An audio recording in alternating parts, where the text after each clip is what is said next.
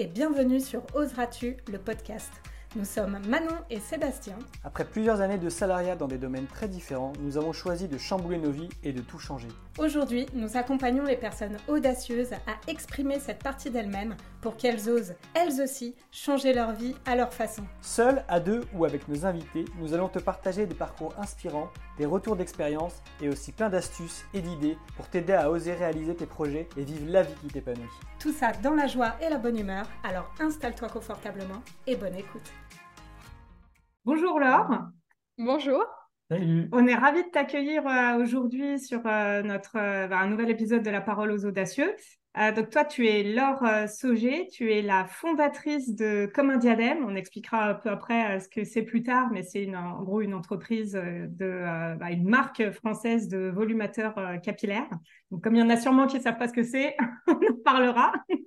Et euh, nous, en fait, on a souhaité vraiment t'inviter et c'est un honneur pour nous de t'avoir aujourd'hui parce que pour nous, tu incarnes vraiment euh, le, message qu'on souhaite passer parce que Enfin, tu es vraiment une personne à nos yeux qui est, euh, qui est audacieuse. Donc, pour teaser un petit peu, tu as, bah, étais dans le salariat, tu as lancé ton entreprise qui a, je pense qu'on peut le dire, des ambitions internationales.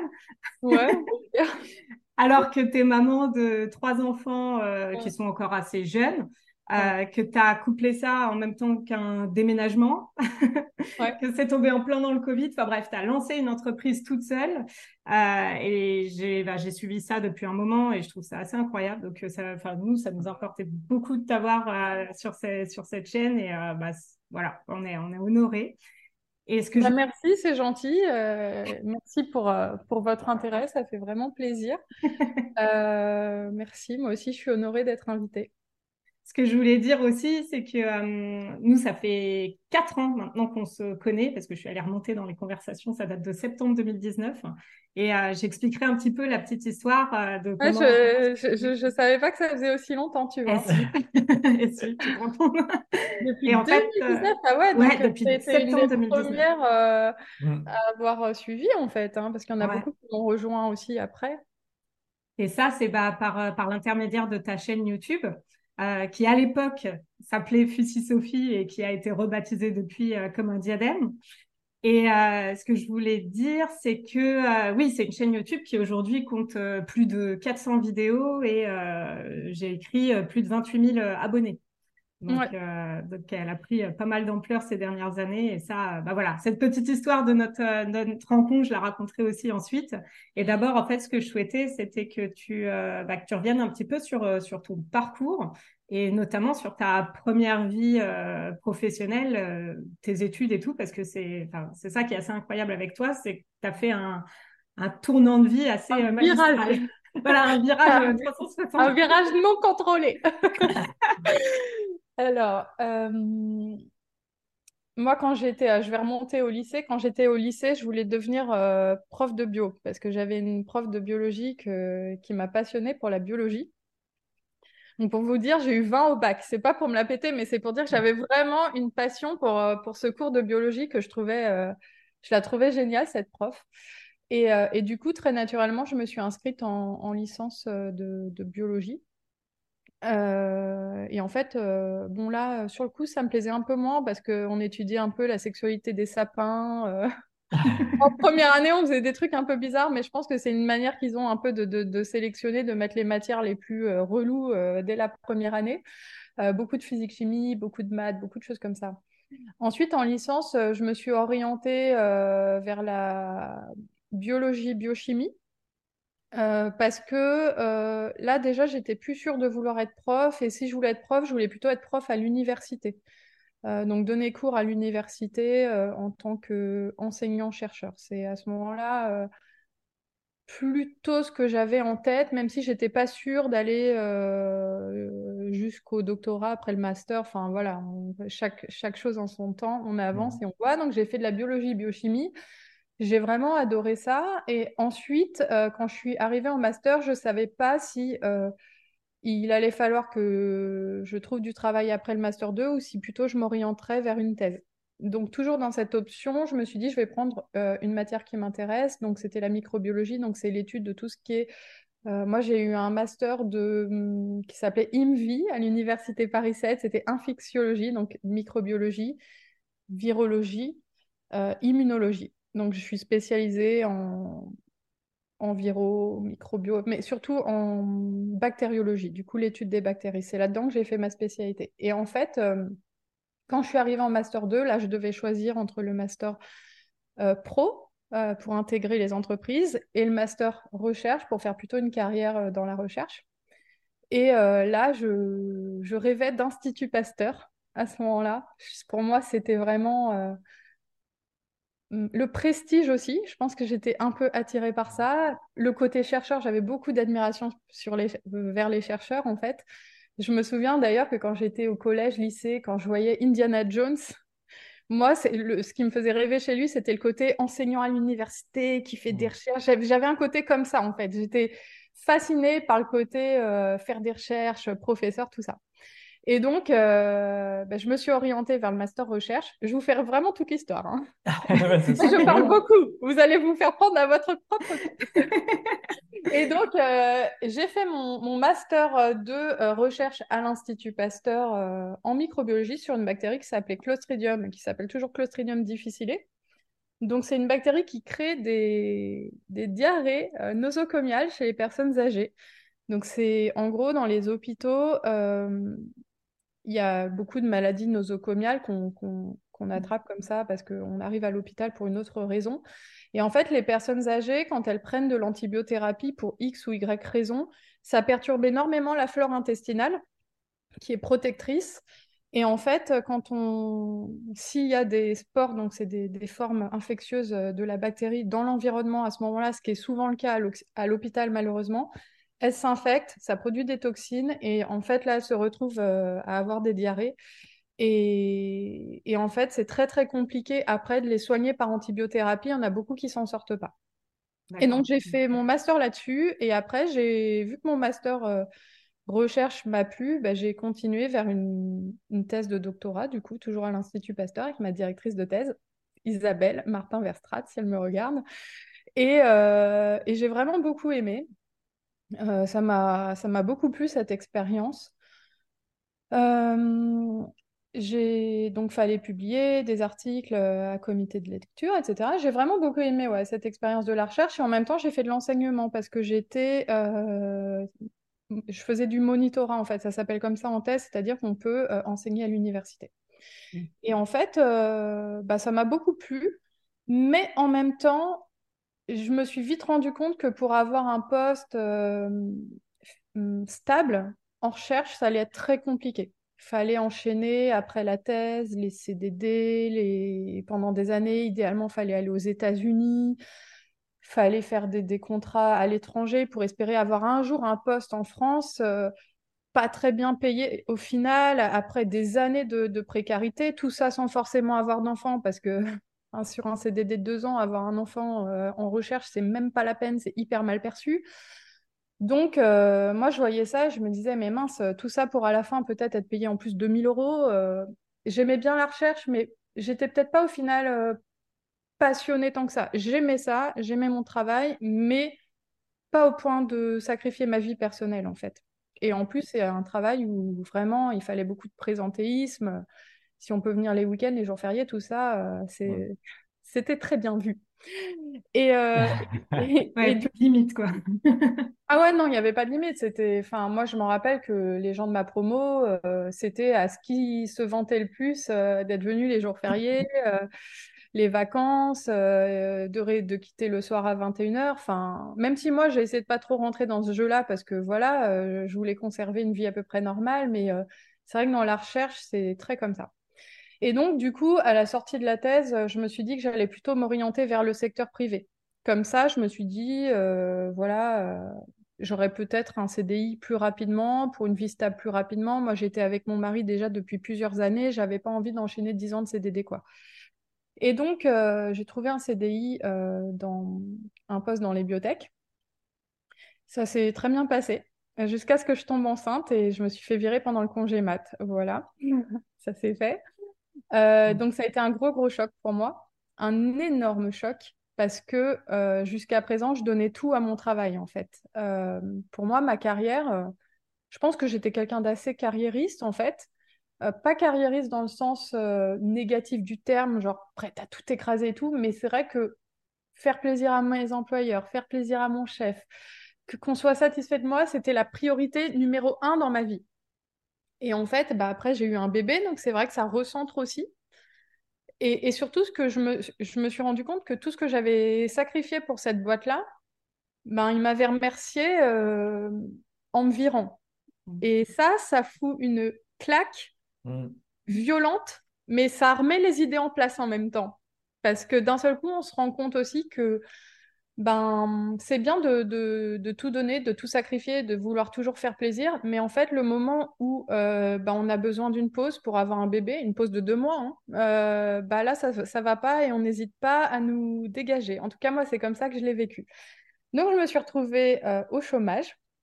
Parce que j'ai accepté, du coup, ils m'ont proposé une rupture conventionnelle, mais c'était une sorte de pression psychologique, en fait. Moi, je ne pouvais pas y retourner. Ils m'avaient dit qu'ils ne voulaient plus me voir, en fait. Donc, je n'avais pas envie d'y retourner, c'était plus possible. Ils ne voulaient pas que je revienne, mais, mais moi, du coup, non plus, en fait. Et, euh, et en fait, euh, bah, ils m'ont fait, au final, le meilleur cadeau qu'ils auraient pu me faire. Parce que je me suis retrouvée au chômage. Je me suis rendu compte que ma plus grande peur dans la vie, c'était de me retrouver sans travail, sans argent, sans sans travail, sans CDI. Et là, je me retrouvais avec un bébé, avec mon mari aussi, mais euh, au chômage. Je me suis rendu compte que ce n'était pas si dramatique que ça, en fait. Et j'ai profité de cette période de chômage, vu que je m'ennuyais un petit peu. C'est pas que je m'ennuyais avec mon bébé, parce que euh, au contraire, elle me prenait beaucoup de temps, mais j'avais besoin d'un projet. J'ai lancé ma chaîne YouTube, Fussy Sophie, sur ma fille Sophie, sur la maternité. Ça, c'était en 2018 ou un peu avant? 2017. Juin, 2017, juin 2017, euh, ma fille euh, allait avoir 8-9 euh, mois. quoi. je me suis dit, allez, ça faisait des années que je regardais à l'époque les youtubeuses beauté. Je trouvais ça trop bien. Je regardais des youtubeuses sur la maternité. Je me suis dit, mais je vais faire pareil. Et pour une fois dans ma vie, j'avais le temps. Parce qu'avant, avec les postes que j'avais, j'avais pas le temps de juste faire des projets qui m'intéressent, une chaîne YouTube qui et j'avais aucune euh, envie de professionnaliser ça. Mais vraiment, mm. c'était. Euh, c'était un passe-temps, quoi, finalement. Une ouais, c'était vraiment ton quotidien. Ouais. Il n'y avait aucune, euh, même petite envie de professionnaliser ça parce que j'avais conscience, dans ma tête, c'était même pas possible. Il y avait déjà des youtubeuses qui avaient 50 000, 100 000, 300 000, 1 million d'abonnés. Donc, moi, je pensais pas du tout à ça. Et en fait, en parallèle, je recherchais du travail. Et à ce moment-là, j'ai sérieusement pensé quitter la recherche parce que j'avais été un peu dégoûtée de, ce monde où euh, on doit faire 12 heures par jour, etc. Et on ne se fait même pas pardonner d'avoir un jour un bébé, quoi. Donc, euh, à ce moment-là, je me dis, bon, la recherche, c'est fini. Mais vu que je suis quelqu'un de très paradoxal, je continue quand même à postuler dans des boîtes de recherche parce que euh, j'ai tellement peur de ne pas retrouver ou quoi. Et là, je suis prise dans une boîte de, de biotech et on me propose, alors que j'avais pas du tout postulé pour ça, moi j'avais postulé pour un poste de chercheur, euh, on me propose un poste de direction R&D parce que la femme que j'allais remplacer euh, se retrouve à avoir des jumeaux et elle veut absolument quelqu'un pour la remplacer rapidement. Et à la base, elle m'avait contacté pour un poste de chercheur quelques mois avant, mais ça n'était pas encore ouvert et tout. Et là, d'un seul coup, elle me dit, tu vas reprendre ma place. Donc du coup, euh, je me dis, bah, je peux pas refuser. Euh, à ce moment-là, euh, je prends une énorme augmentation, je, double mon salaire et tout. En plus, c'était une boîte concurrente de la première, donc j'étais contente, sachant qu'il n'y avait, que... avait que deux boîtes sur ce créneau-là. Et là, je, suis allée rejoindre la boîte concurrente pour un poste de direction. Je trouvais que ça envoyait un beau message. et donc, euh, bah, c'était sur le coup un CDD de 10 mois, et puis ensuite, ils m'ont prise en CDI. Et euh, pendant ce temps-là, je continuais ma chaîne YouTube. Et, euh, ce poste m'a énormément plu. J'ai vraiment aidé et adoré euh, ce que j'y ai fait. C'était hyper intéressant. Puis j'étais bien payée et tout. Donc franchement, c'était très très bien. Par contre, c'était des, voilà, des horaires de cadre, etc.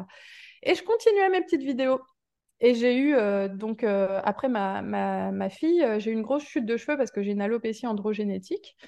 Euh, et c'est vrai qu'après mon premier enfant, ça a commencé à vraiment se voir. Et euh, là, ça se voit pas parce que j'ai un complément capillaire, mais euh, je commençais à être vraiment clairsemée et ça se voyait sur les photos. Ça a commencé à se voir sur les vidéos YouTube. Moi, je mettais de la poudre densifiante, mais au lieu d'en mettre un peu juste sur le dessus, je me retrouvais à en mettre sur les côtés. Là, là, je me vidais un pot à chaque fois. Et surtout, j'ai eu un déclic, c'est quand une de mes collègues de travail commençait à regarder le dessus de mon crâne. Euh, et là, je me suis dit, bon, je crois qu'il est temps de, de, passer au volumateur capillaire, mais c'était une étape très douloureuse pour moi parce que à l'époque, sur les réseaux, personne n'en parlait. Est-ce que juste tu peux, tu peux expliquer pour ceux qui ne connaîtraient pas ce que c'est que l'alopécie androgénétique? L'alopécie androgénétique, en gros, c'est la calvitie, que ce soit chez les hommes ou chez la femme. Seulement chez la femme, euh, on le sait, c'est dans des cas d'alopécie androgénétique, les femmes, elles, deviennent rarement complètement chauves. Souvent, elles sont clairsemées. Ça touche environ 20% euh, des femmes euh, après l'âge de 40 ans. Donc, c'est, je pense, à peu près la même proportion que les hommes. C'est juste que chez les femmes, ça se voit moins parce qu'on a quand même des hormones qui nous protègent un peu tout ça. Mais le résultat, c'est qu'on peut se retrouver assez clairsemé comme ce que vous voyez là et ça peut devenir psychologiquement un peu compliqué, assez inesthétique avec le temps. Et ça dépend aussi le degré de perte de cheveux. Mais moi, mon père, il a perdu tous ses cheveux à l'âge de 20 ans. Donc, je pense que j'avais un bon terrain génétique. Et c'est vrai que dès 30 ans, après mon premier enfant, ça a commencé à devenir compliqué.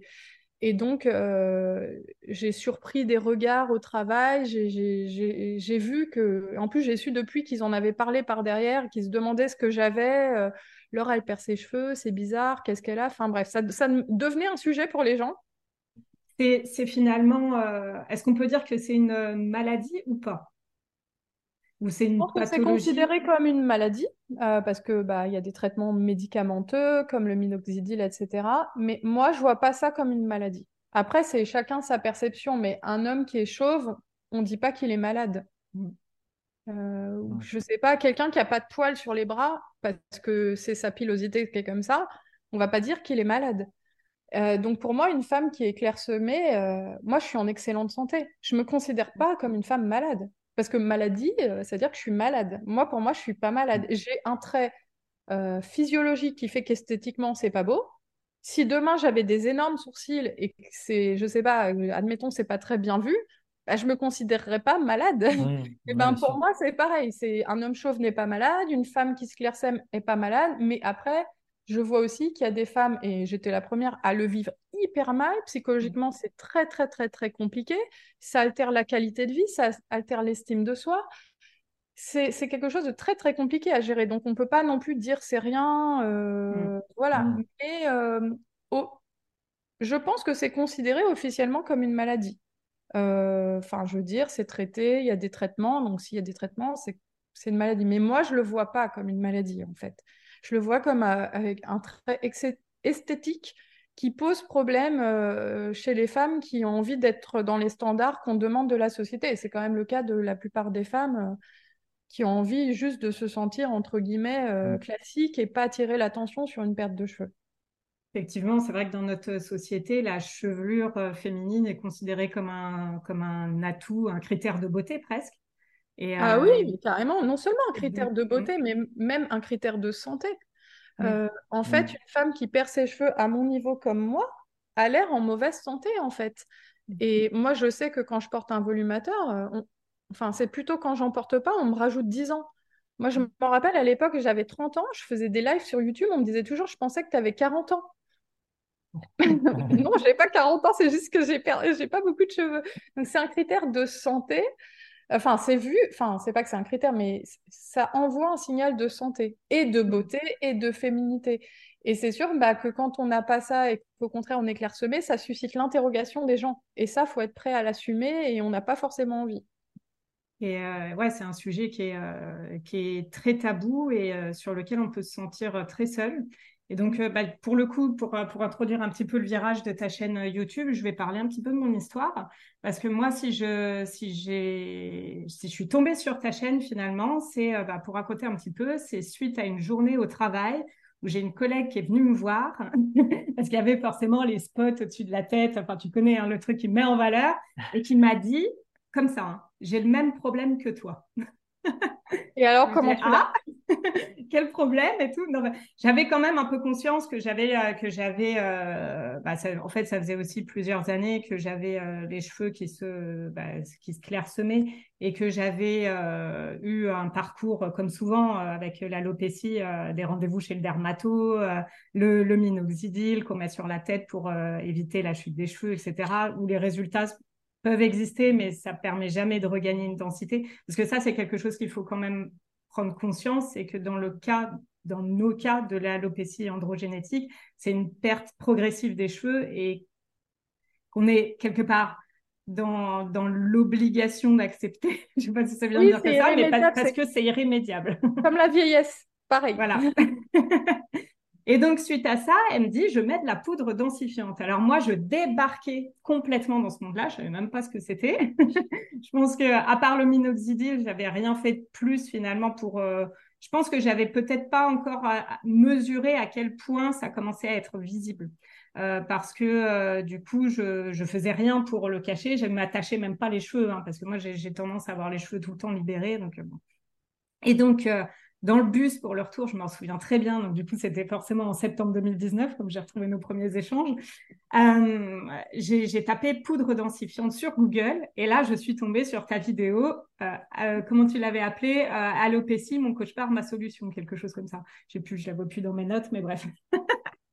et, et, du coup, ce soir-là, donc je rentre. À l'époque, on habitait à Paris avec Sébastien.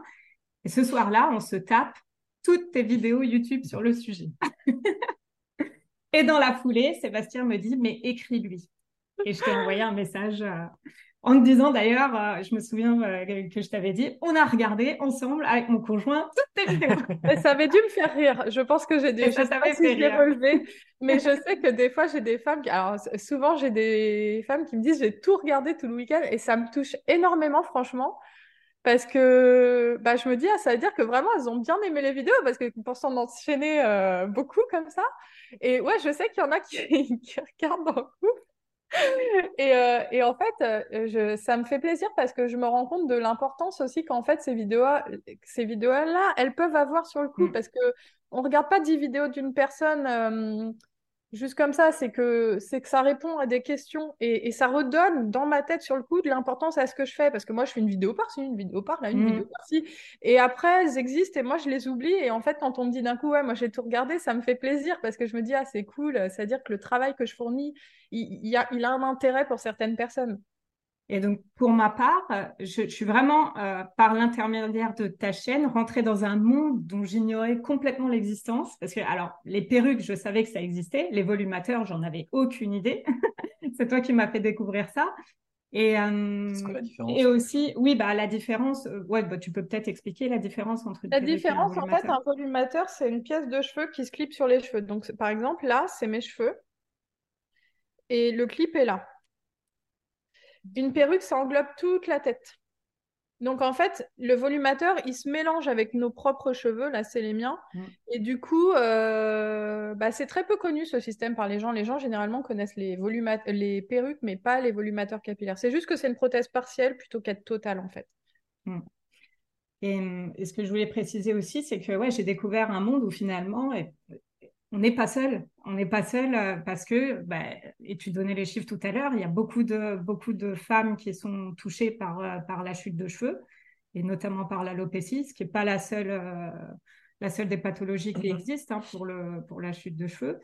Et, et ce que je voulais dire aussi sur ça, c'est que bah, toi, la manière dont tu abordes le sujet, c'est un côté, enfin en tout cas sur ta chaîne YouTube et dans, dans, ouais, toute la manière dont tu abordes le sujet, c'est un côté enfin vraiment qui brise les tabous et qui est très aussi, euh, enfin tu abordes ça avec légèreté, avec euh, humour, euh, ça dédramatise quoi. Mhm. On peut, on peut en rire avec toi de ce sujet-là. Ce qui est bah, pas forcément évident au départ.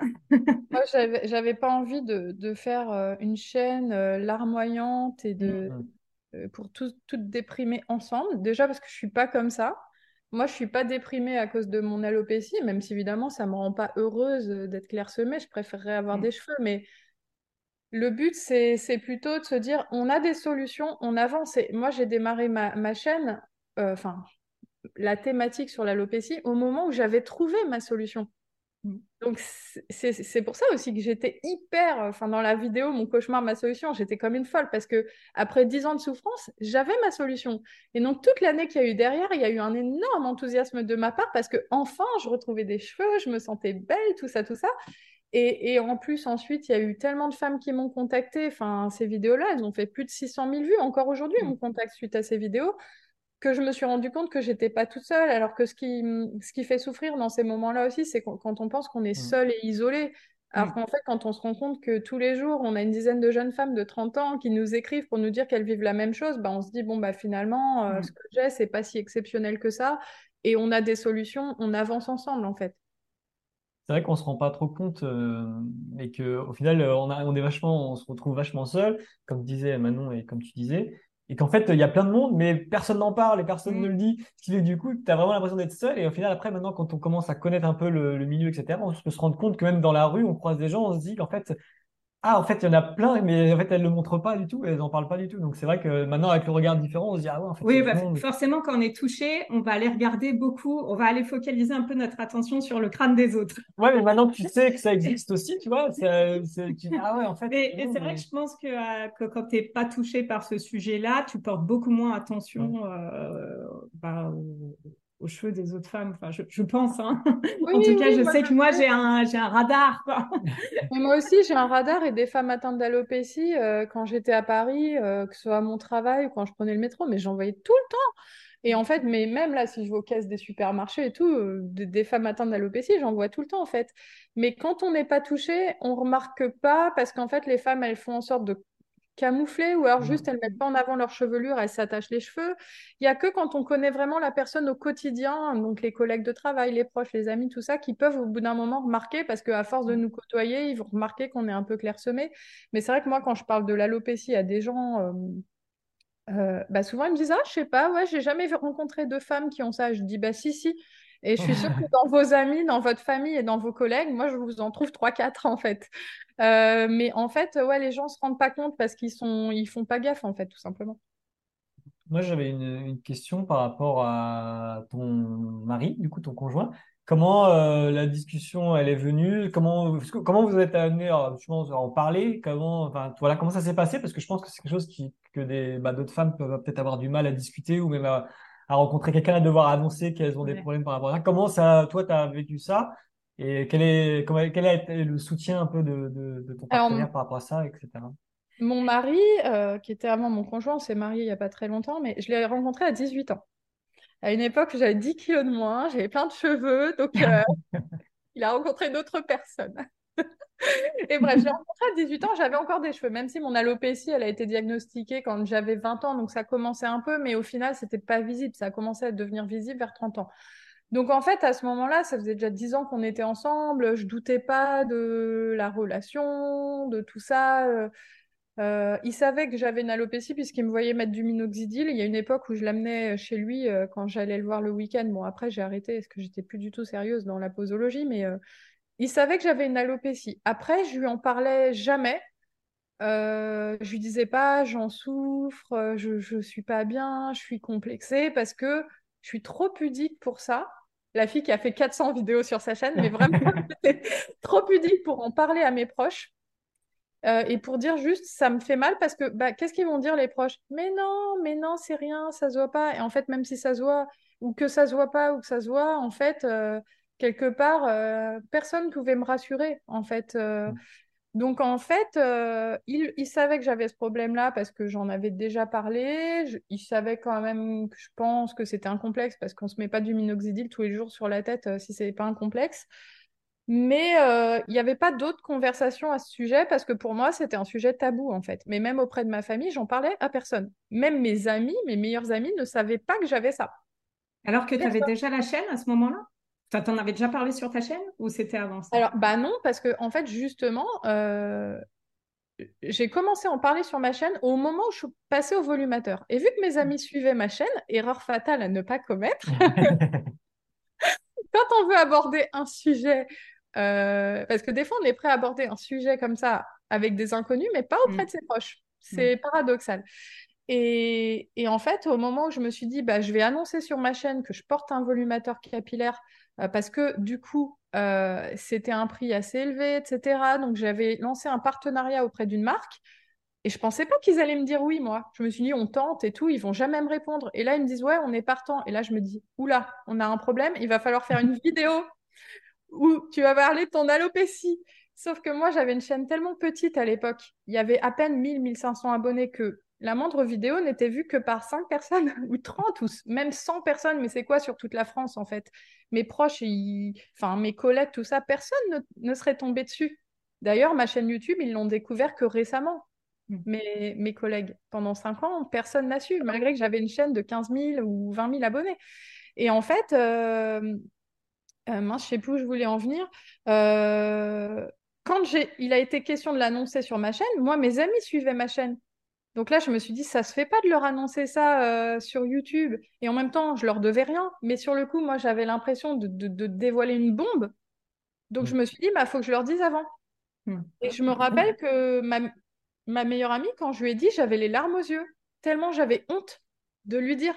Je lui ai dit, voilà, euh, bah, je vais faire une vidéo. J'essayais d'avoir l'air détaché, mais je disais, ouais, je vais faire une vidéo parce qu'en fait, je perds mes cheveux et je vais passer au volumateur capillaire. J'essayais d'avoir l'air détaché, mais je n'étais pas du tout. J'avais les larmes aux yeux, en fait. Et en fait, bah, après, j'ai fait ces vidéos-là et elles ont, pour le coup, cartonné par rapport à mes vidéos habituelles. Elles ont fait euh, des milliers de vues. J'ai vu un boom sur ma chaîne parce que c'est un sujet qui n'était abordé par personne. Mm. Personne ne parlait de ça sur YouTube. Ça n'existait pas, c'était même pas un sujet. Alors que des femmes qui emportaient des compléments, ça existait, mais personne n'était prêt à montrer son alopécie, à enlever son volumateur et dire voilà, moi j'ai 30 ans, voilà ce que je porte. Et ça, ouais, ça, c'est ça qui, moi, m'a toujours bluffé chez toi. Et je me suis dit, mais, euh, mais quel, euh, quel courage euh, comment, comment ça se fait que toi, tu as osé? Alors, euh, comment ça se fait que... Alors, je vais déjà répondre à, la question que je, me rends compte que j'ai tout à l'heure euh, sur le conjoint. Du coup, quand je suis passée au volumateur capillaire, je ne ai pas laissé le choix. Je lui ai dit, je vais passer au volumateur capillaire parce que je complexe. Et il m'a dit, bah, si tu en ressens le besoin... Euh, je sentais qu'il n'était pas hyper chaud, mais il s'est dit, bon, elle est dans son délire et tout. Il n'y a pas eu plus de conversation. Ma mère, elle, l'a extrêmement mal pris. Je le raconte souvent. Euh, c'était de la négo euh, parce qu'il fallait que je me fasse valider par ma mère aussi. Euh, c'était pathologique. Et donc, qu'est-ce qui fait que moi, j'ai osé? J'avoue que le premier truc, c'est que quand j'ai lancé la demande de partenariat, le produit coûtait 1550 euros et je me suis dit, si je peux l'avoir gratuitement, hmm. la première motivation, pour être honnête, c'était ça. Mais je me disais pas qu'ils allaient me répondre. En fait, c'est bizarre, on lance un truc, mais on se dit de toute façon, ils vont jamais répondre. Mais comme ça, on aura osé, et voilà. Et quand ils m'ont dit oui, là, je me suis dit vraiment, j'ai un problème face à moi. Mais en même temps, je me suis dit, mais en fait, ma chaîne, personne la regarde. Quand on a une petite chaîne qui démarre euh, et qu'on a, moi à l'époque j'avais 1000, 1500 abonnés, ça paraît beaucoup comme ça, mais en fait 1000, 1500 abonnés, les vidéos elles vont faire 100 vues. 100 vues réparties dans la France, c'était c'était personne en fait, c'était des gens que je connaissais pas. Donc je me suis dit, euh, allez, euh, tu vas avoir ton volumateur gratuit, euh, tu vas le faire. et en fait, bah, comment j'ai osé? Bah, J'étais toute seule dans ma pièce à me filmer en fait. J'en ai pas parlé à mon voisin, j'en ai pas parlé à mes collègues, mes collègues le savaient pas. J'ai dû en parler à mes amis qui suivaient ma chaîne du coup. Euh, mais c'est tout. Et donc là, quand je lance la, vidéo, alors là, surprise, la vidéo fait genre 500 000 vues en deux semaines. Et là, je me dis, ah, ça n'était pas prévu. mais du coup, après, c'est devenu une thématique que j'ai assumée complètement parce que j'ai vu le bien que ça apportait. Hmm. Et je me suis hmm. positionnée en euh, représentante des chauves sur YouTube, enfin, des clairsemés. Et du coup, j'ai pris un autre positionnement et aujourd'hui, maintenant, j'assume complètement le, le sujet, quoi. Est-ce que quelque part, ça t'a aidé à assumer le sujet finalement? Bah carrément, oui, ça a été, ça a été comme une euh, psychothérapie euh, gratuite. Parce qu'en fait, euh, au début, on en parle, donc déjà rien que d'en parler, ça fait du bien. Après, il y a tous les échanges, tous les commentaires. Moi aussi, j'ai si. Alors bon, dans les commentaires, il y a aussi. Tu oui, il y, a, des pépites. Tu, ouais, ou tu devrais te faire des lavements anal. franchement, la vidéo, j'ai tout eu. En commentaire, j'ai tout eu.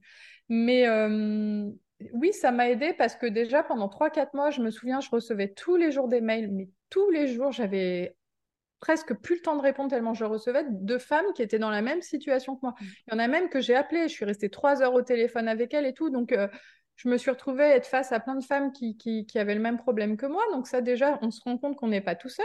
En plus, je venais de trouver ma solution. J'étais hyper heureuse parce que je retrouvais des cheveux. Donc, il y avait pour moi plus de raison d'être triste.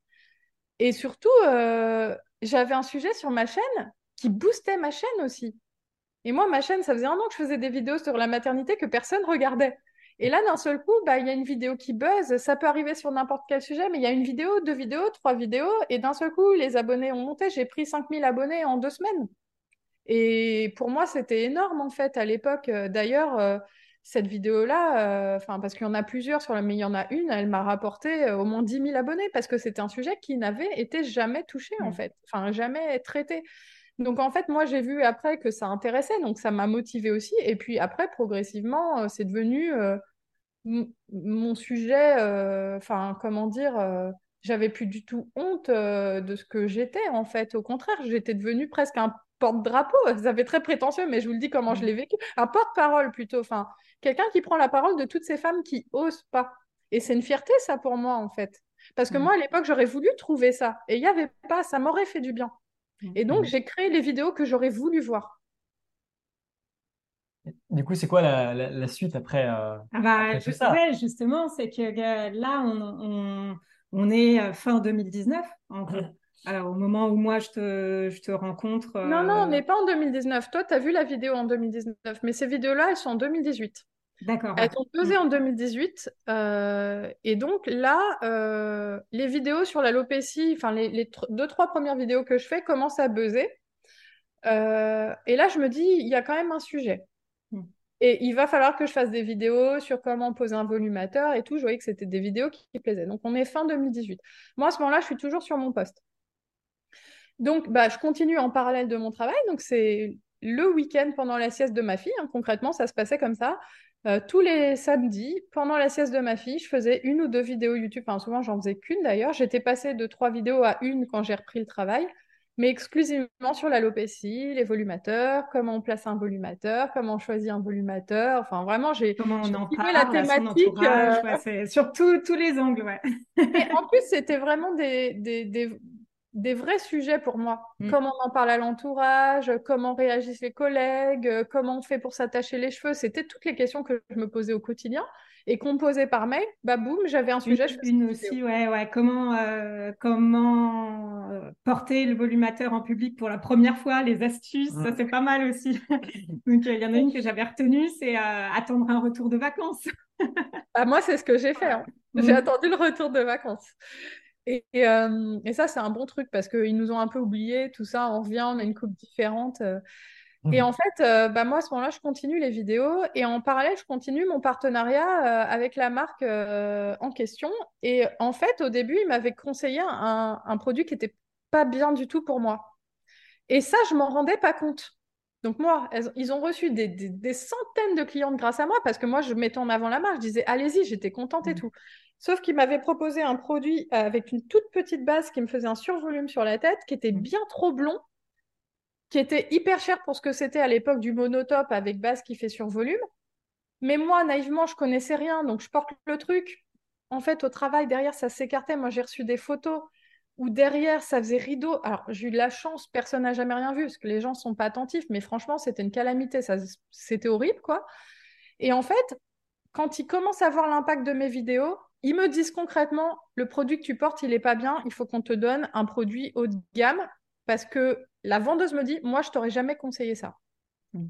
Et en fait, là, je me dis, c'est abusé quand même, parce que moi, quand j'y suis allée, j'y suis allée en tant que cliente lambda.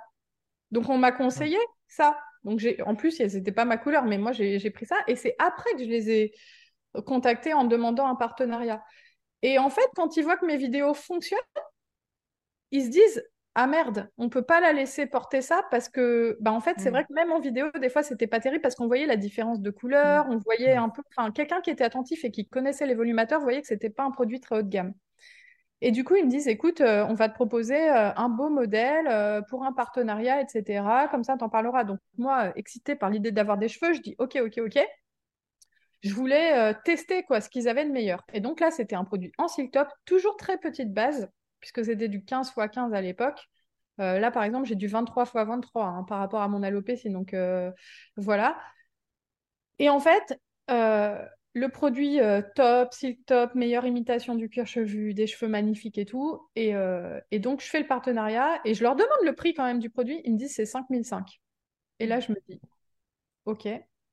Alors déjà, j'étais, j'avoue, gênée de présenter en vidéo un produit dont le prix était à 5005. Ça, ça a été une vraie problématique sur ma chaîne parce que je me suis dit, mais comment ça va être perçu? Euh, Et en même temps, bah moi, ce produit, je le voulais quelque part et, et c'est ce produit qui m'allait bien. Et en même temps, je me disais, mais quand tu vas devoir le payer toi, tu vas faire comment En fait, et donc, moi, je réfléchissais à tout ça en même temps. J'ai fait le partenariat, j'ai parlé, tout ça. Et dans ma tête, je me disais, là, on a un vrai problème parce que les prix, ça devient délirant. Et mm. pendant ce temps-là, il y avait des filles qui m'écrivaient, qui me disaient, ouais, Laure, euh, cette marque-là, elle fait super cher. Il y a des marques aux US, en Australie, qui font des produits moins chers et tout. Arrête d'aller là-bas et tout. Des filles qui connaissaient un peu. Là, je me dis, euh, de quoi elle me parle? Donc, je commence à me renseigner et tout. Je me rends compte qu'à travers le monde, il existe des jeunes femmes qui lancent des marques, euh, qui ont des marques, en fait, avec des produits. Bah, je vois que c'était du silk top, je vois que c'était le même type de base, mais plus large, et surtout des cheveux longs, magnifiques et tout. À l'époque, c'était autour de 1000 dollars ou même moins, parce que les prix ont considérablement augmenté depuis, avec le Covid et tout, mais c'était autour de 800 dollars. Et je me dis, mais pourquoi nous, c'est 5005 en fait alors je me disais, bah, le prochain, euh, je le commande aux US. C'est dans ma tête, je me suis. monopole, du coup, qui pouvait expliquer ces prix-là? Pour moi, monopole, surtout tabou. Hmm. Un tabou. Parce qu'il n'y avait pas vraiment un monopole, il y avait plusieurs marques, mais soit il y avait des marques qui proposaient vraiment des produits bas de gamme et qui en proposent toujours aujourd'hui, je ne vais pas les citer, mais vraiment des produits, tu vas dans le salon de coiffure, ils t'en proposent deux, tu as le choix entre un roux, un blond, euh, pas qualité de cheveux et tout, parce que c'est des gens qui s'en foutent ils, ne portent pas eux les produits, donc euh, proposer un produit avec une piètre qualité, le rendu sur la cliente, ils s'en foutent parce qu'ils sont, ils savent pas ce que c'est que de porter un produit pourri pendant un an. Moi, je l'ai vécu, donc je sais en fait. Soit c'est ouais, des marques qui s'intéressent pas, soit c'est des marques qui veulent faire du profit. Et surtout, c'était tellement tabou, vu que personne n'en parle, bah, on parle pas, on compare pas les prix, on compare pas les qualités de produits. On n'est surtout pas informé sur qu'est-ce que c'est un volumateur de qualité. On n'a pas les infos. Il faut se remettre euh, en 2018. Sur Internet, il n'y a rien, mais rien, mm. rien, rien. Même pour moi, trouver les infos, c'est quoi un produit de qualité? C'était compliqué. Il a fallu que j'essaye ceux à 5000. Il a fallu que j'essaye même des intermédiaires à 2005 euh, dans les marques. Et vu que j'en ai essayé plein dans le cadre de ce partenariat, ça m'a permis aussi de savoir c'est quoi un bon produit, c'est quoi un mauvais produit. Mais ça, c'est grâce au partenariat quelque part. Parce que mm. sinon, j'aurais pas pu en acheter trois dans l'année, surtout avec mm. un à 5005. Donc, du coup, je me rends compte qu'il existe des marques et tout. Et là, je me dis, euh, ouais, je commande aux US, mais ça me faisait peur parce qu'il y avait les frais de douane. Vous savez, quand on commande en dehors de l'Union européenne, il y a les frais de carte bancaire, il y a plein de frais un peu surprises, en fait. Et, je me disais, ouais, si je me trompe.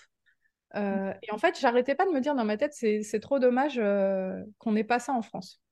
Et je me le disais souvent, putain, mais c'est trop dommage parce que nous, on avait des sites qui existent aujourd'hui, je vais pas les citer, mais vraiment, tu vas sur le site, tu as envie de te pendre c'était des sites, des sites avec des trucs. J'avais une copine qui disait des pigeons morts retournés. C'est genre, t'as, as, des oiseaux morts retournés et des trucs un peu bouclés, frisés comme ça, là. Et tu dois choisir entre le roux, le truc et tout. Et tu te dis, mais là, c'est que des, des coupes à Ginette, en fait. Enfin, vraiment, c'était des trucs comme ça. Et moi, j'étais là, j'en ai commandé un sur un site comme ça. Je le reçois. Je le mets, je me dis, ouais, ça va, j'essaye de m'auto-persuader. Je vais chercher mon père à l'aéroport, je me rappellerai toujours. Il me regarde, je vois de la peur dans ses yeux. Il me fait, il ose pas me dire, et il me fait, t'as changé de volumateur? Je fais, ouais.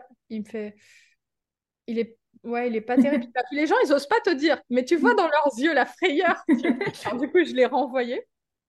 Et je me suis dit, ouais, c'est trop dommage. Et un jour, je me rappellerai toujours le déclic de la boîte.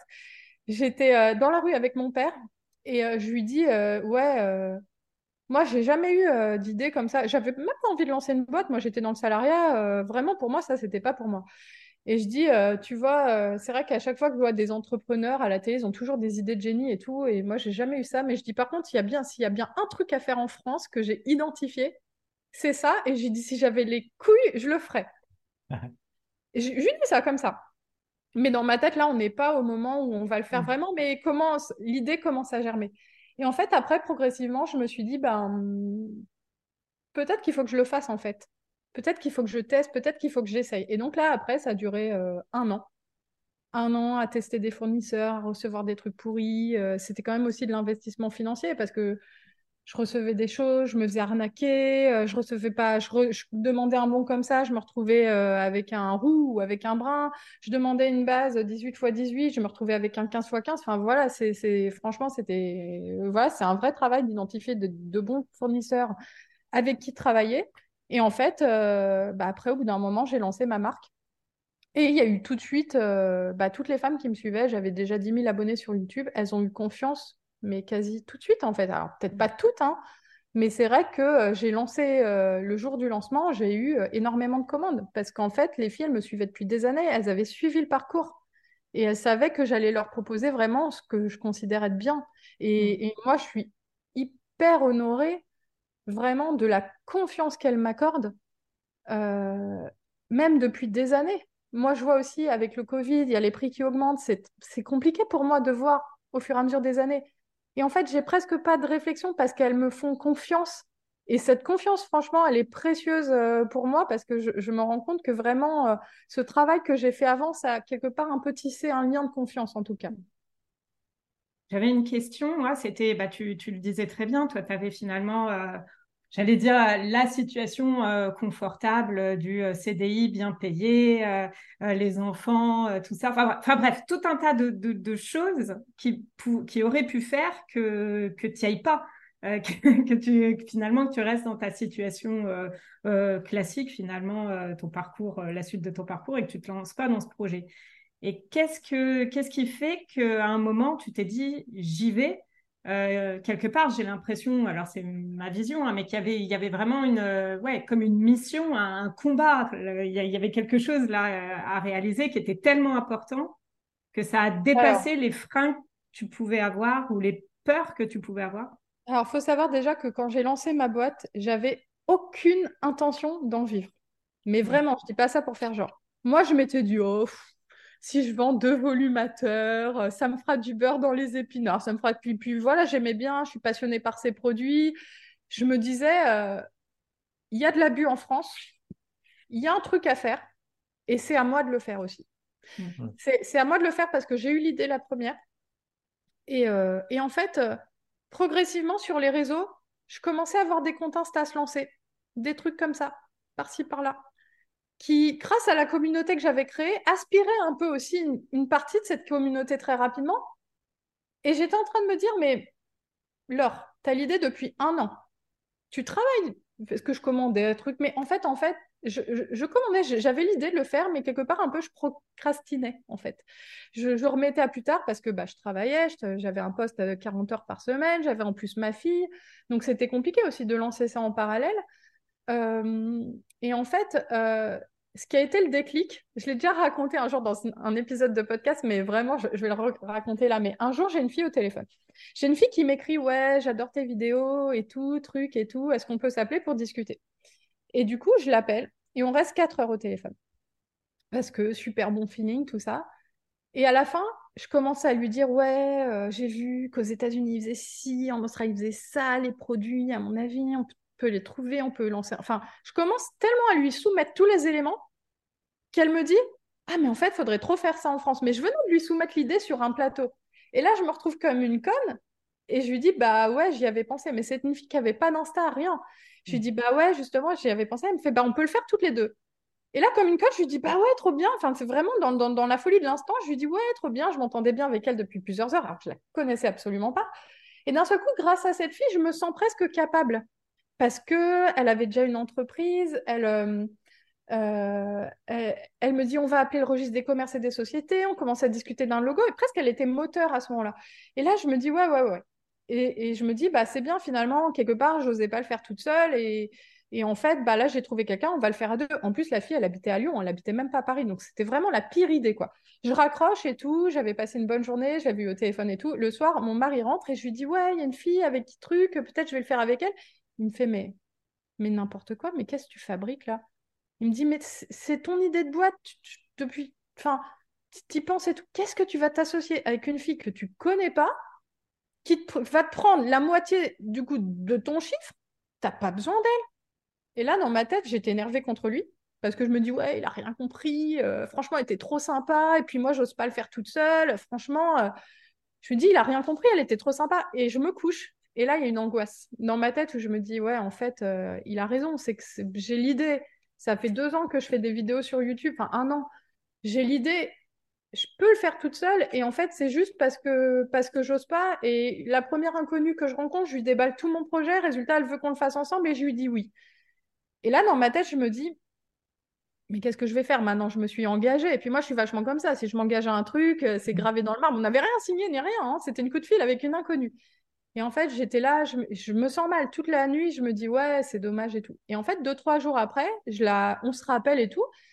Et je lui dis, bah, au fait, euh, pour le projet, euh, qu'est-ce que t'en penses? T'en as parlé? Parce qu'elle voulait en parler à son mari. Elle me dit, ah, j'en ai parlé avec mon mari, il est pas chaud, truc et tout il est pas chaud, euh, il pense que c'est voilà, que ça marcherait pas et tout, sinon quelqu'un. Et là, je lui dis OK, et dans ma tête, le ouf, parce que je me dis bon, je suis pas obligée de lui dire que moi je vais le faire. Après, j'aurais pu, mais sur le coup, j'avoue que je me suis dit j'espère qu'elle a pas prévu de le faire toute seule. Vous voyez, parce que je la connaissais pas cette fille-là. Mm. C'est, j'ai fait confiance à une fille comme ça qui, sortait de nulle part. Et en fait, d'un seul coup, je me suis dit là, Laure, c'est ton projet depuis le début tu peux le faire toute seule et tu vas le faire toute seule. Et tu vas arrêter de raconter ta vie à tout le monde. Tu vas arrêter de, de, trouver n'importe qui pour t'aider à faire un truc que tu peux faire seule. Et ça a été ça le déclic où je me suis mm. dit, en fait, tu peux le faire, c'est juste que tu as peur, en fait. Et du coup, bah là, je me suis mis à fond sur le projet. Surtout qu'en plus, pour être complètement transparente avec vous, quelques semaines après, j'ai vu que la fille s'est créé un Instagram sur le sujet et qu'elle a commencé à poster avec des hashtags et tout. Airtopper, mm. truc et tout. Et là, j'en parlais à une de mes copines et je lui dis Ouais, ça me stresse un peu, je la vois faire ça, c'est un peu bizarre. Euh. Moi, j'avais même pas d'Insta sur le sujet à ce moment-là, j'avais que hmm. ma chaîne. Et elle me dit Laure, il n'y a personne qui se lance sur les réseaux à faire 10 hashtags par jour et 10 posts, enfin 10 posts par semaine sans intention derrière. Il y a hmm. une intention. C'est peut-être pas te piquer l'idée, c'est peut-être autre chose, mais il y a une intention. Et effectivement, elle avait une intention business derrière, mais qui était, je pense, pas celle-là.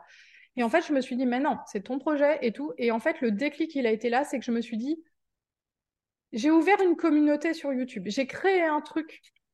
Je l'ai fait à un moment où personne n'osait le faire, où personne n'osait s'exposer. Fallait le faire à l'époque. Enfin, quand il y avait personne pour le faire, c'est là qu'il fallait quelque part avoir le truc de le faire. Moi, je l'ai fait. J'ai l'idée. J'ai le potentiel de le faire. Et je vais me laisser piquer des idées par des filles qui arrivent derrière. Qui, enfin, non. Et du coup, c'est presque aussi un peu par ego. Évidemment, il y avait une mission, mais c'est aussi, je me suis dit, mais t'as l'idée, il y a un marché, t'as un truc, t'as une voie là devant toi, t'as un an pour agir, c'est maintenant. Donc il y avait aussi une question d'ego, j'avoue, où je me suis dit, je vais pas me laisser piquer l'idée. Alors que j'ai fait tout le travail sur YouTube avant. En plus, je l'avais fait complètement spontanément, de manière euh, bénévole, j'ai envie de te dire, avec tous les échanges que, tu avais. Euh, là, mm. j'ai vu, vous avez 50 podcasts. Vous voyez ce que c'est le travail et l'investissement? Mm. Moi, j'ai fait ça pendant un an sans idée business. Et d'un seul coup, je vais me faire piquer ça par une fille qui arrive et qui sent le truc avant moi. J'ai dit non, non, c'est bon, on va, on va se recadrer, on va faire les choses et on va le faire bien. Et surtout, moi, je savais aussi que tout ça, je l'avais fait dans ma tête euh, bénévolement et je savais que j'avais aussi des bonnes intentions. Enfin, je savais que les filles qui allaient venir vers moi, j'allais bien les aider. Je mm. sais l'éthique de travail que j'ai en fait. Et je me suis dit, bah, il faut que je porte cette marque. Donc ça a été ça le déclic en fait. D'accord. je, vais, relire un petit peu ce que je voulais te poser comme question à propos de ça. Ah bah oui, bah alors justement maintenant je voulais revenir sur euh, bah, le lancement et voilà tout le travail en amont, tous les. En fait, la question vraiment qui me vient, c'est euh, bah, les quel challenge tu as rencontré en tant que bah, quelqu'un qui, qui ne connaissait rien à l'entrepreneuriat et qui s'est lancé là-dedans. Euh... avec, euh, avec euh, plein de bonne volonté, mais voilà, toute, encore une fois, toute seule. Au moment du Covid, en plus, je pense. Bon, je ne sais pas si ça t'a servi ou pas servi, comme toi, c'est une entreprise en ligne. Euh, peut-être que quelque part. Bah, ça crée quand même des, challenges hein, au niveau des, des, des, des livraisons. Des livraisons. Bah oui, ouais. Parce qu'effectivement, j'ai lancé euh, au moment du Covid, donc euh, j'avais un compte Colissimo, la poste ne fonctionnait plus, les postes mm. étaient toutes fermées, il a fallu que je passe par DHL. Mais en termes ouais, d'entrepreneuriat, les challenges, franchement, c'est les, les, pires challenges de ma vie, mais vraiment à tous les niveaux. Je pense que j'ai coché un nombre d'erreurs mais c'est tous les jours, mais même encore actuellement. C'est, on n'imagine pas parce que je communique pas souvent là-dessus, parce que les clientes quelque part ça les regarde pas d'avoir tous mes problèmes derrière. Mais j'ai commencé par une auto-entreprise, euh, sachant que c'était pas du tout le bon statut euh, d'entreprise par rapport à ce que j'avais créé, euh, parce qu'en fait on a les produits coûtent cher, donc on a des mmh. charges importantes. Il faut pas prendre ce type de statut quand tu as des charges importantes parce que tu ne peux pas les déduire. Donc moi, j'ai fait ça pendant six mois sans rien déduire, en étant toujours ponctionné à mort par, euh, par l'URSSAF et compagnie.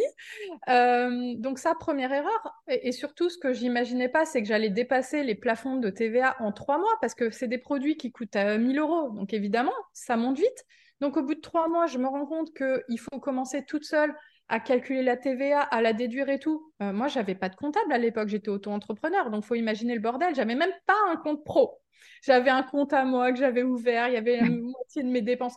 Un enfer, un enfer. Après, euh, je me rends compte très vite qu'il va falloir que j'ouvre plutôt une société euh, parce que l'auto-entreprise n'était pas adaptée.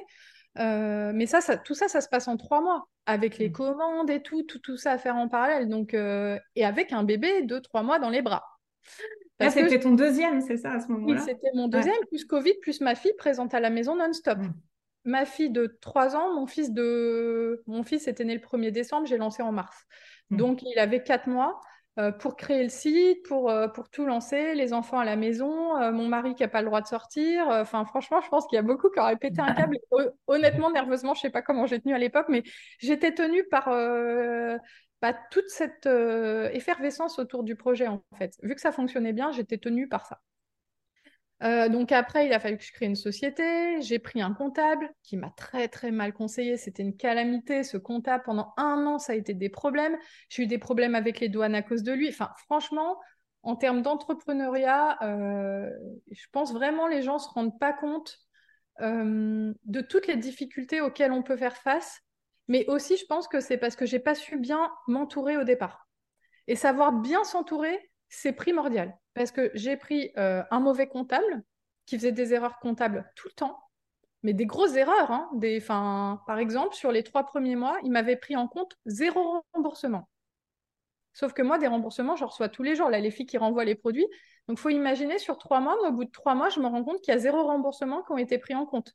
Donc, ça veut dire que j'ai des TVA qui ont été ponctionnés sur des produits, en fait, qui m'ont été retournés. Donc la TVA, je ne l'ai pas touchée puisque je l'ai remboursée euh, à la cliente. Donc, enfin, que des catastrophes comme ça. Sur le plan informatique, euh, je me suis aussi fait aider par un ami, un ami et tout, calamité. Pendant un an, j'ai eu des problèmes. Euh, enfin, le mec, il a mis plus d'un an et demi à me mettre en place Colissimo sur mon site. J'ai fait les étiquettes Colissimo à la main pendant un an. Enfin, vraiment, savoir bien se faire accompagner, c'est quelque chose. Après, moi, c'est des produits aussi que j'importe euh, à l'international. Donc, il y a tout ce qui est euh, lié aux lois par rapport à l'importation, mmh. la TVA à l'importation, etc. Sachant que c'est des lois qu'une fois que tu les as bien acquis et que tu as bien compris, bah, ils changent leur système. Donc, il faut tout réapprendre. Donc, ouais, en termes de, de difficultés à ce niveau-là, euh, vraiment, à chaque fois, je me dis, c'est quand que ça va s'arrêter, en fait.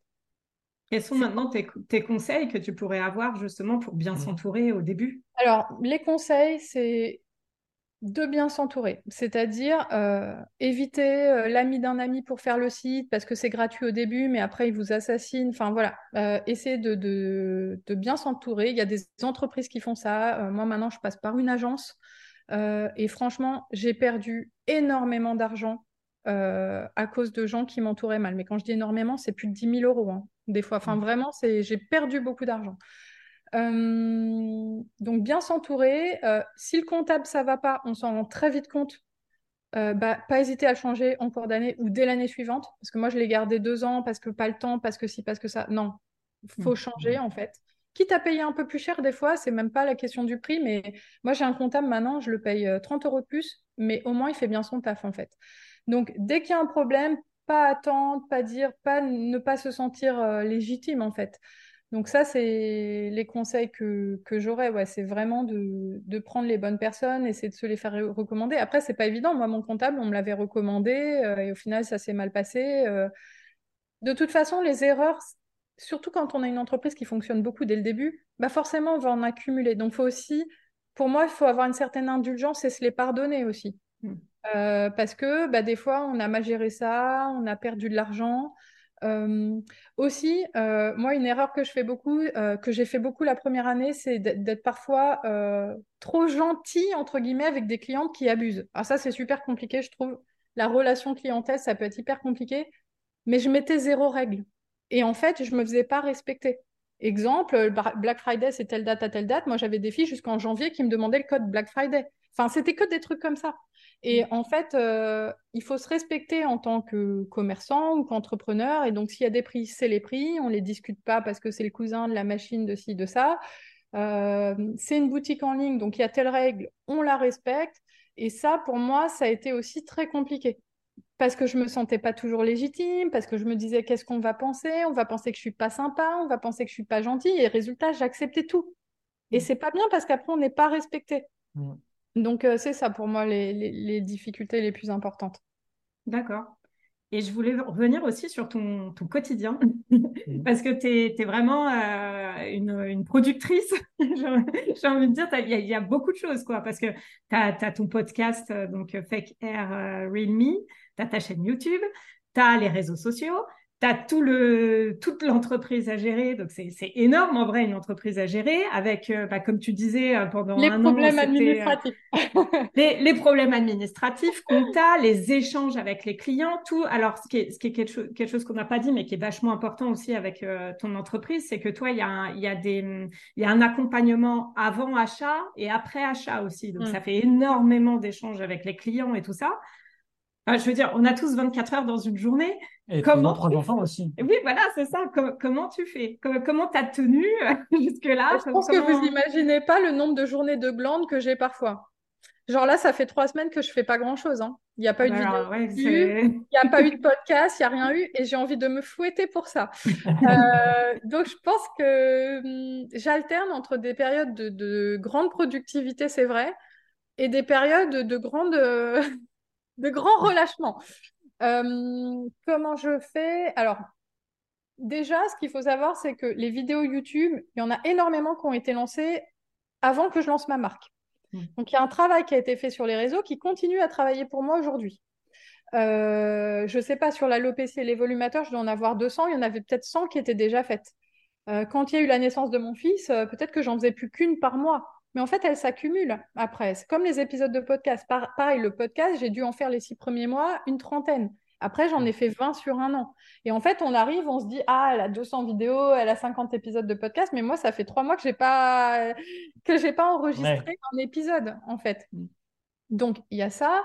Euh, donc moi j'essaie toujours d'avoir une présence sur les réseaux, j'essaie au, moins de faire deux trois réels par semaine. J'essaie vachement de mutualiser. Par exemple, euh, c'est con mais c'est des détails, mais genre là je suis maquillée, il va falloir que ça serve dans la journée à autre chose. Parce que moi, il y a plein de jours où je suis pas maquillée, je suis chez moi, truc et tout. Et du coup, euh, bah, pour faire un réel, tout ça, j'aime bien être un peu maquillée parce que la présence, elle est. Enfin, moi, j'ai déjà été critiquée sur les réseaux, par exemple, on disait se laisse aller, tout ça, parce qu'elle n'est pas maquillée. Donc maintenant, bon, j'ai pris conscience. S'il y a un jour où je me fais un peu belle, bon, bah, l'après-midi, je me dis, vas-y, je vais essayer de présenter deux, trois modèles. Et j'essaie de mutualiser les choses. Euh, après, euh, il y a plein de jours où je. Enfin, où justement, je me suis tellement épuisée avant que bah, des fois, je fais plus grand-chose pendant trois semaines, pour être complètement honnête. Donc, faut pas imaginer que je suis là dès le matin. 9 euh, du mat, à fond, c'est pas la réalité. Et justement, je dois au contraire essayer de me pousser des fois pour, bah, pour trouver la motivation, parce que c'est hyper compliqué quand on est de chez soi, euh, d'avoir un bon contexte de travail, surtout qu'en plus, quand on a un peu les enfants, moi j'ai eu les, enfants pendant les deux semaines de vacances scolaires, bah, limite, moi j'ai besoin d'une semaine pour m'en remettre derrière. Mmh. Donc j'essaie de me dire euh, que ma boîte, elle marche que grâce aux réseaux sociaux. Et par exemple, là, ça fait trois semaines que j'ai pas fait de vidéo YouTube. tous les jours, je m'en veux. Je me dis, ouais, fais ta vidéo, quoi. Donc j'essaye de, quand j'ai des périodes comme ça de relâchement, de, compenser en, ayant plus de productivité d'un seul coup plus tard. Mais par contre, pour tout ce qui est mail aux clientes, colis, trucs, ça, ça n'arrête jamais. Donc, euh, il y a toujours un minimum de travail qui est fait, c'est-à-dire le conseil aux clientes sur WhatsApp, sur trucs. Euh, ça, les filles, j'essaie de ne pas les faire attendre plus de 24 heures, voire 72 heures. Euh, dès que j'ai un message, là, ce matin, j'ai répondu au message. Ça, c'est presque du travail que je vois pas, en fait. Parce que je le fais comme ça, je vois des messages, je, je réponds. J'essaie toujours de répondre rapidement. Donc ça, c'est un travail qui est en non-stop. Mais pour tout ce qui est productivité sur les réseaux, bah, j'ai des, des phases où je vais produire beaucoup d'un coup et après je vais arrêter. Mais c'est pas la bonne méthode. En théorie, il vaudrait mieux être régulier, mais bon. Tu le fais aussi comme t'es, comme es, quoi. Bah Par rapport à ça, est-ce que du coup, tu utilises un espèce de planning, un, style d'agenda où tu prévois des trucs ou pas du tout euh? Pas du tout. Alors, je sais qu'il faudrait, il faudrait, euh, idéalement, j'aimerais travailler comme ça, euh, avoir euh, justement un planning. Par exemple, quand j'ai voulu me développer à l'international, je me suis vraiment dit, allez, tu fais une vidéo par semaine pendant un an et vraiment, c'est, tu n'y déroges pas. Et je l'ai fait parce que je me suis dit, il n'y a que comme ça que tu y arriveras. Mais plein de fois, je vais faire la vidéo au feeling, j'ai pas prévu. D'un seul coup, je me sens prête, je vais en faire une parce que ce que j'ai remarqué aussi, c'est si je me force sur une vidéo, elle n'est pas réussie. Mm. Donc, du coup, c'est pour ça que pendant trois semaines, euh, si j'ai pas envie de la faire, bah, je la fais pas. Et je préfère la faire quand vraiment j'ai envie de la faire que de me forcer. Donc, sur ma chaîne YouTube, il y a quasi aucune vidéo où je me suis forcée. Mais ça veut dire que des fois, pendant trois semaines, il n'y a pas de vidéo. Euh, mais c'est pas du tout ce qu'on conseille aux gens. Ce qu'on conseille mm. aux gens, c'est euh, un podcast par semaine, truc. Et c'est vrai qu'il y a que comme ça que ça monte bien et tout. Mais moi, je me dis, ce fonctionnement, j'y arrive pas. Donc en fait, ce que je fais, c'est que bah, quand je peux et que j'ai l'énergie, je fais. Moi, je considère que c'est une bibliothèque qui travaille pour moi derrière et qu'il vaut mieux faire une toutes les trois semaines, puis rien, puis de nouveau trois et tout, que rien faire du tout parce qu'on n'arrive pas à avoir une régularité. Donc je fais comme je sens et puis les filles, quand elles arrivent sur la chaîne, bah, si elles ont envie de tout regarder d'un coup, elles peuvent. En fait, elles s'en fichent qu'il y a un moment pendant trois semaines, j'ai rien posté. Ça, ça c'est pas leur problème. On ne perçoit même pas en fait. Non, bah non, parce que personne ne regarde les dates de ah, ça fait oui, on, voit, on voit si ça fait si c'est une vidéo qui a trois ans ou qui a un an, mais ouais, c'est vrai que la régularité. Ça, après, euh, moi, plus une question d'algorithme. Euh. Je vous dis ça par rapport à vous parce que je vois que vous, vous faites votre podcast et tout, que vous le faites euh, sérieusement, que vous avez 50 épisodes. Clairement, en avoir un. on n'est pas non plus. Non, mais en avoir un toutes les semaines régulier, c'est ça mm. qui permet de monter. Ça, c'est une réalité. Il n'y a que comme ça que vraiment ça fonctionne et c'est ce qu'il y a de mieux à faire. Mais euh, c'est vrai que tenir ça dans la durée, enfin, c'est ce qu'il y a de mieux à faire, mais il faut aussi avoir le temps. Enfin, moi, j'ai trois enfants, j'ai la boîte, j'ai les... Enfin, j'ai tous les colis envoyés, les problèmes des fois de commandes à traiter. Donc, c'est sûr que si à un moment j'ai deux heures, j'ai aussi envie de me reposer accessoirement. Mmh. Ce qui est intéressant, c'est ce que tu disais tout à l'heure, c'est de, ce qui est bien, c'est de batcher, comme on dit, c'est de, quand tu es motivé, tu as ta motivation, etc., de là faire plusieurs vidéos d'un coup ou plusieurs épisodes de podcast. Et après, du coup, comme ça, tu peux être tranquille pendant plusieurs semaines parce que tu sais que tu en as d'avance et tu peux après dispatcher. Ça, c'est un truc qui peut, être intéressant à faire. Si tu as, ouais, si as l'envie, quoi, aussi. Parce que ça, quand tu as l'envie, tu fais. Ouais, c'est ça. Parce que je suis convaincue, effectivement, que si tu si t'as pas envie d'y aller, c'est ah bah non, bah... ça doit être ressenti. C'est pareil en pour plus, nous. Moi, ce que je remarque, euh, moi, c'est surtout pour les réels que je fais ça parce que euh, un réel, ça prend pas tant de temps que ça, surtout moi, les réels que je fais et tout. Donc, euh, si je peux, je vais en faire 3-4 d'un coup, comme ça, euh, je me dis ça va servir et voilà. Mais c'est vrai que quand j'ai fait une vidéo YouTube ou un épisode de podcast, vu que souvent j'y mets quand même pas mal d'enthousiasme et d'énergie et que mes vidéos elles durent une demi-heure, hmm. parce que je parle beaucoup, bah, au bout d'une demi-heure, je suis vidée, j'ai plus envie en fait. Hmm. Donc là, je me dis, bon, bah, on verra la prochaine fois. Mais c'est vrai qu'idéalement, moi, j'aimerais bien restructurer mon travail plus pour faire une vidéo par semaine euh, ou un podcast par semaine et tout, mais en fait, on ne peut pas non plus être partout. Donc euh, voilà, mais idéalement, c'est ce que j'aimerais faire. Mais c'est vrai que j'ai du mal à fonctionner. Moi, je fonctionne plutôt par salve. Ou d'un seul coup, pendant six mois, je vais en faire une, une toutes les semaines, et puis après, euh, j'ai plus trop d'idées et je vais arrêter pendant quelques semaines. Et je, je, je repensais, là, on n'en a pas parlé aussi, tu as commencé à faire des vidéos en anglais? Ouais. Bah oui, c'est pour toucher, euh, pour toucher bah, un public non francophone. Est-ce que tu peux euh, dire un petit peu comment ça t'est venu en tête et dans la réalisation. Euh, ouais, alors comment ça m'est venu en tête euh, J'ai toujours eu des commandes un petit peu à l'international, euh, mais plutôt de, filles qui parlaient français, en fait. Enfin, des francophones qui vivaient ailleurs. Et en fait, moi, j'ai une boutique qui peut largement envoyer à l'international sans aucun problème. Et je parle anglais un petit peu, puisque j'ai travaillé dans un environnement euh, anglophone euh, mmh. pendant deux ans, donc il n'y avait que des gens qui parlaient anglais, ce qui fait que je peux m'exprimer en anglais. Et à un moment, je me suis dit, mais euh, pourquoi se limiter? Je voyais qu'il y avait des marques aux États-Unis ou en Australie bien plus chères que moi qui vendent à des Françaises, qui vendent à toute l'Europe. Et je me suis dit, mais en fait, pourquoi pas à moi, en fait? Après, euh, c'est vrai que le passage à l'anglais sur euh, ma chaîne, ça a été compliqué un peu psychologiquement pour moi parce que je me suis dit comment vont le prendre toutes les femmes qui me suivaient francophones? Est-ce que je vais pas passer pour euh, la fille qui a l'ambition, qui les dents qui rayent le parquet Enfin, vous voyez, un côté comme ça, genre merde, je vais passer aux vidéos en anglais, on va me le reprocher. Ça y est, elle s'en fout des françaises. Et en même temps, bon, il y a 300 vidéos en français. Je pense que j'ai un peu abordé l'ensemble de la thématique. Et je me suis dit, bah, tu sais quoi, alors, euh, bah, vas-y quand même. Parce que oui, il y a des filles qui vont sûrement se dire, ouais, bah, quoi, euh, pour qui elle se prend, quelle légitimité elle a à vouloir vendre euh, aux États-Unis ou vendre ici ou là. Mais en fait, on s'en fiche. Et effectivement, je suis quelqu'un qui a de l'ambition. Et en fait, bah, si c'est mal pris que j'ai de l'ambition, bah, c'est dommage parce qu'on le droit, on a le droit d'être une femme ou un homme avec de l'ambition d'avoir une entreprise et d'avoir envie de la porter. Et en plus, plus mon entreprise fonctionne, même à l'international, et mieux c'est pour la viabilité de mon entreprise en France. Donc chaque fille qui, qui commande à l'international soutient une entreprise française aussi. Et ça, les mmh. clientes, elles n'en ont pas forcément conscience quand elles me voient faire des vidéos en anglais et tout. Mais moi, ça reste une petite boîte qui peut, qui peut s'arrêter demain, en fait. Surtout que maintenant, j'ai quitté mon, mon, travail et tout. Donc, euh, j'ai besoin aussi, à partir du moment où j'ai pris la décision de quelque part de lâcher mon taf, de faire en sorte qu'il y ait un socle qui soit le plus fiable, stable possible, parce que moi maintenant c'est ça qui me permet de vivre avec ma famille en fait, c'est ma source de mmh. revenus. Donc si je peux avoir quelques commandes à l'international de temps en temps, qu'il suffit de faire des vidéos en anglais pour le faire et que j'ai la capacité de le faire, il faut pas que je m'en passe. Après, j'ai des commentaires des fois qui me disent oui, mais pourquoi en anglais? Je dis bah parce qu'il y a la même vidéo en français, il faut la chercher. je, me demandais ça, si justement euh, c'était un discours que tu t'étais fait dans ta tête et qu'il n'y avait pas eu finalement de, matérialisation ou si vraiment des personnes pas Pas tant que ça. J'ai parfois des gens qui me disent euh, pourquoi euh, la faire en anglais alors que tu es française, c'est nul. Et je leur dis vous avez exactement la même vidéo en français dans la playlist. En plus, j'ai différentes playlists. Vous avez la même faut juste la chercher. Des fois même, je leur envoie le lien. Après, quand c'est des vidéos que j'ai jamais fait, je prends le temps de les faire en deux fois. Enfin, souvent, je fais la même en français, en anglais. Donc, après, il y en a aussi qui me disent, oui, bah, tu l'as fait en français, pourquoi tu mets pas juste les sous-titres? Mais en fait, des fois, j'ai envie de dire aux gens, mais mêlez-vous de votre entreprise. Parce que, en fait, les gens euh, aux États-Unis, ils n'ont pas envie de regarder des vidéos en français avec des sous-titres. C'est ça la réalité.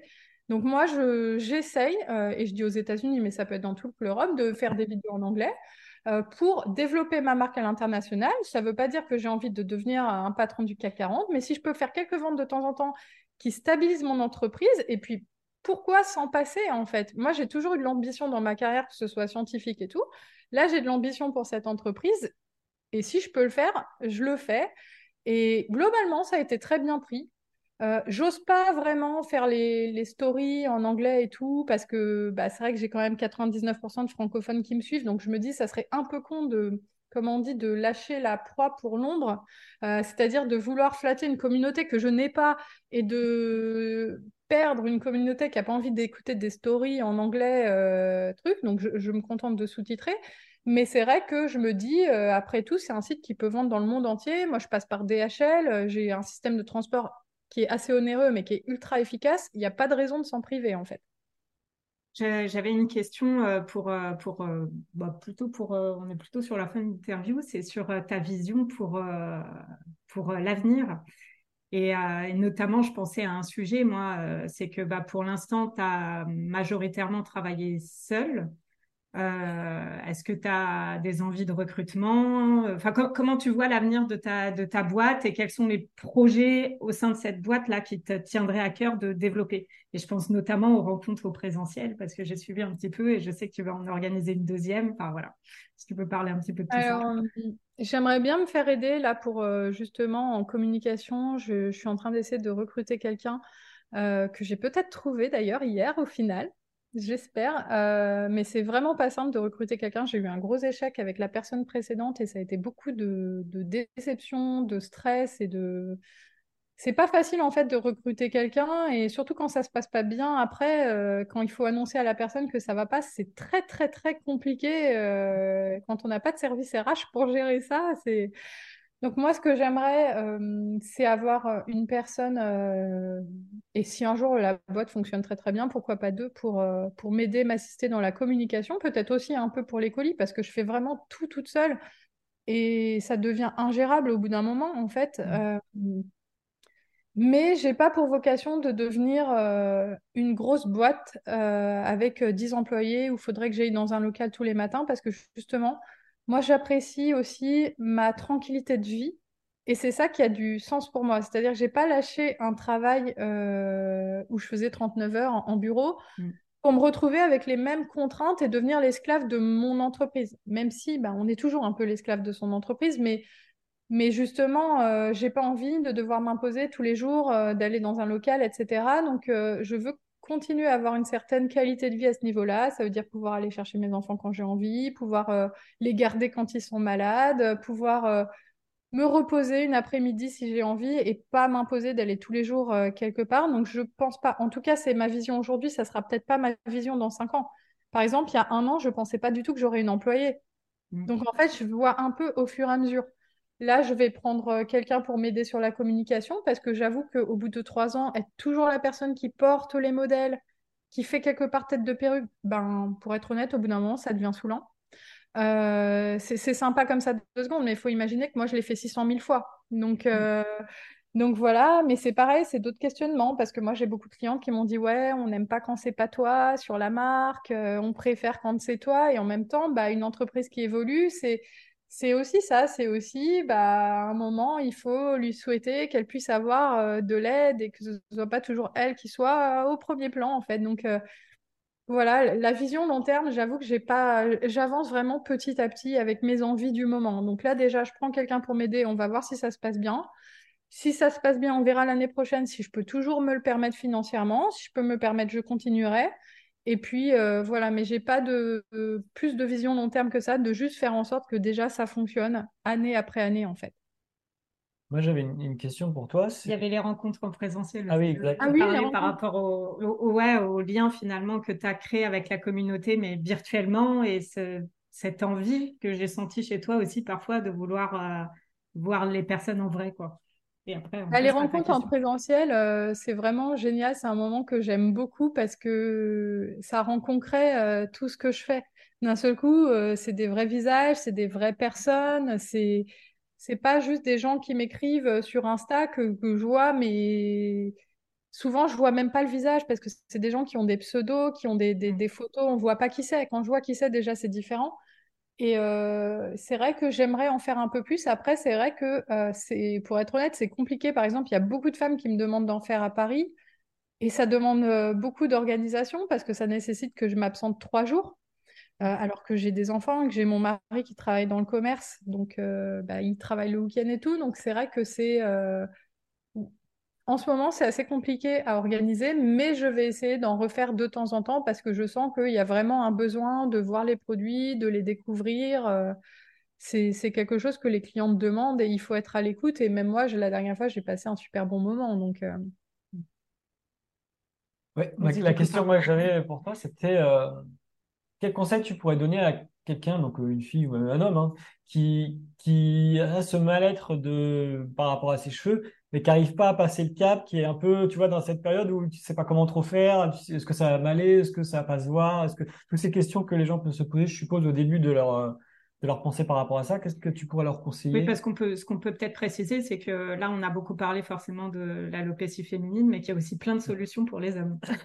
ah oui, il y a des solutions qui mm, mm. se collent aussi pour les hommes. Euh, qui sont top, euh, franchement, euh, c'est quand c'est bien positionné, euh, on voit rien. hein. c'est bluffant. Après, je pense que je suis pas sûre que ce soit le même confort au quotidien parce que c'est collé, mm. donc faut recoller régulièrement et tout. Donc ça, ça se teste. Mais moi, ce que je conseillerais à la personne, c'est déjà de se familiariser avec la thématique. Donc suivre des comptes, que ce soit ma chaîne YouTube ou d'autres, mais ça aide psychologiquement à faire son chemin en fait, parce qu'il y a psychologiquement un travail à faire pour être prêt à accepter ça. Et je pense que regarder des vidéos, ça peut prendre, des fois, il y a des femmes, elles font le pas en une semaine, hein. mais la plupart, ça prend quelques mois que ce soit femme ou homme, il faut se familiariser avec la thématique pour progressivement accepter l'idée et rendre le produit moins tabou. À force de voir des mm. vidéos, par exemple, d'hommes qui se collent les produits et tout, il y en a même, ils font des vidéos super drôles, ou même des femmes et tout, on commence à se dire finalement, ça nous dégoûte moins qu'au début, parce qu'au début, quand on voit un volumateur, on est, des fois, le, premier effet, c'est se dire, ah ouais, mais non, pas, pour moi. Hein, je veux pas faire partie de ces femmes-là. Moi, je me rappelle que je me disais ça, je veux faire partie de ces femmes-là, comme si j'étais euh, mm.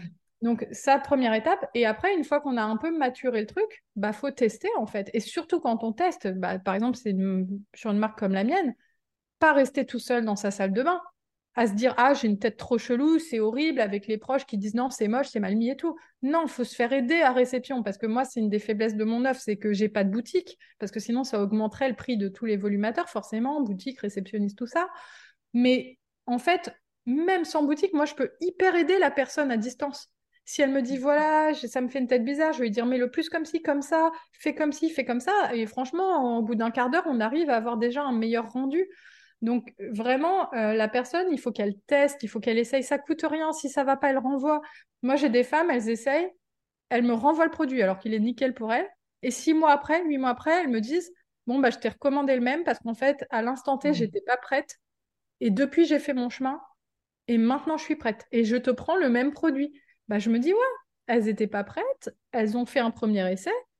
Après, faut pas se braquer parce que c'est sûr qu'on reçoit ce produit. On a... Moi, ça se trouve, je me serais braquée aussi en fait. Moi, je suis allée en boutique au début, mais il faut vraiment regarder les tutos, essayer de, de se dire si ça fait bien sur elle, si ça fait bien sur toutes ses clientes, ça peut faire bien sur moi. Il n'y a pas de raison.